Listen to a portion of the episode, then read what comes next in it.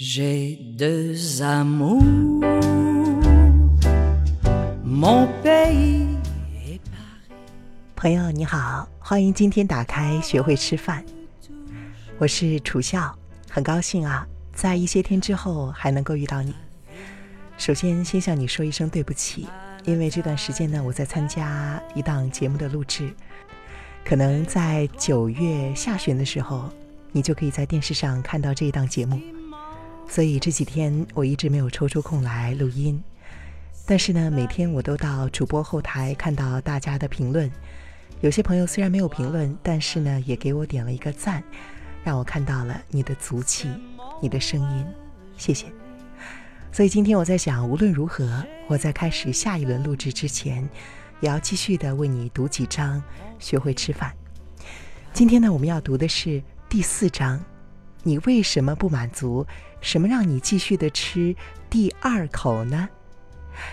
今天呢，我选的这首背景音乐不是古典的钢琴曲了，是一首法国的相送。其实呢，相送是因为歌曲这个词在法语中是 chanson，在翻译的时候呢，做了一些诗意化的处理，就给它取了一个很芳香的名字。我也很喜欢这首歌的名字，叫做 J'ai deux amours。直译过来呢，是我有两段爱，但是呢，说的却不是我们所通常意义上认为的浪漫的爱，而是对于他的故土和家乡的爱。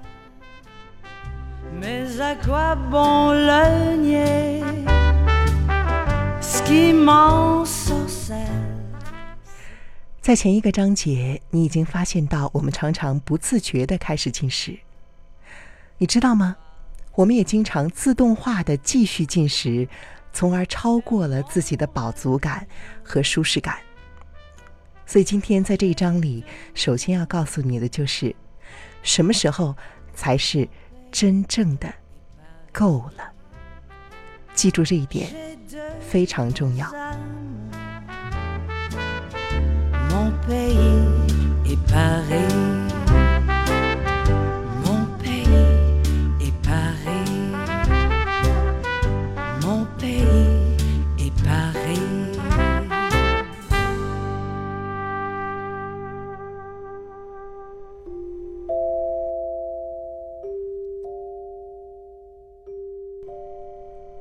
在你跟朋友聚餐、看书、在电脑前面工作、在看电影、在发呆的时候，我们很容易一口接着一口，毫无享受的吃完所有食物。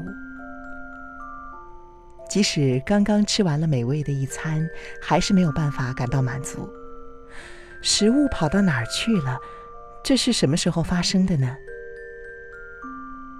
除了这种轻微不满足的感觉，我们可能还会有身体的不适。我们会想要把腰带松开，为腹部增加一点空间，或者我们会感到腹胀、疲倦、迟钝、想睡。我的经验是我经常会在午睡醒来的时候特别的饿。然后呢，很没有意识的走到橱柜前面，拿出一块巧克力，或者是咸咸的，能让我觉得打起精神的食物。我不知道你有没有类似的体验，如果有的话呢，也欢迎你在留言区告诉我。我继续的往下读。每一个人都有类似的经验，如果没有正念，我们就会认为自己不可能预防它。我们在面对这样的食物或情境的时候，会缺乏意志力以及自制力，我们甚至什么都做不了。这种无能为力的感觉，像是疯了一样的往嘴里塞着吃的，你体会过吗？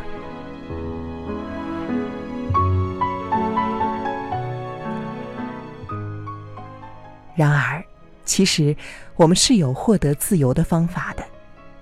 我要告诉你。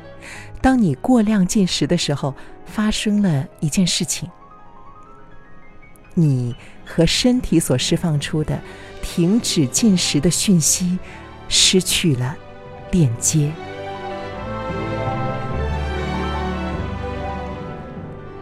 这个时候，你的味蕾对于味觉失去了敏感度，而你的肚子呢，又忽略了肚子所撑大的感觉。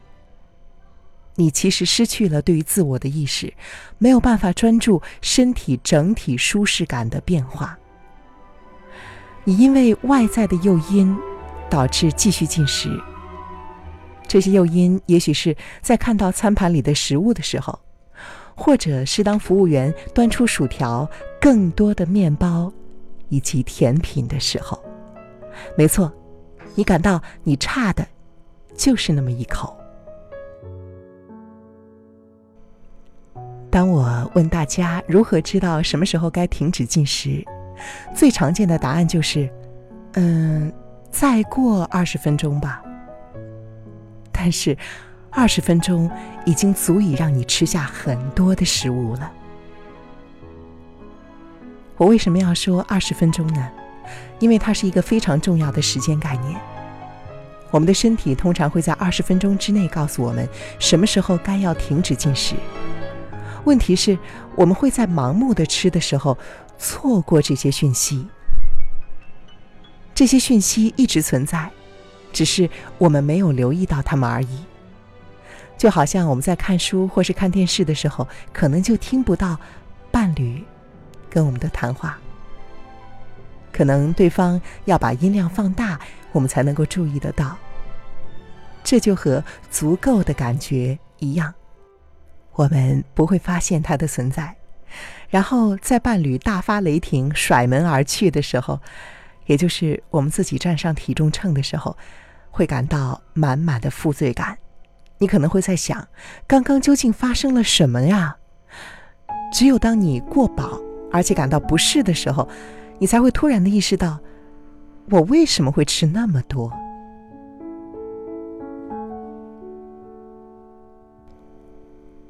现在，我告诉你，你只需要聆听身体所发出的讯息，就能够提早感到饱足。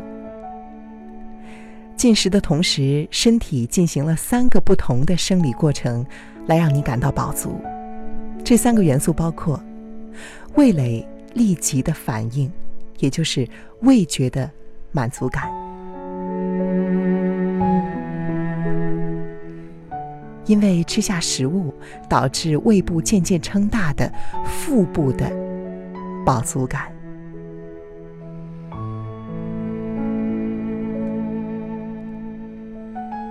还有就是你的身体吃的舒坦的身体上的饱足感，这和随着食物的消化吸收、血糖和其他营养素的增加都有关系。接下来，我想邀请你仔细的看待这三个过程，从食物第一口就会被启动的味觉满足感开始。好了，这期。我就为你读到这里，希望看到你的留言。我是楚笑，下期再见。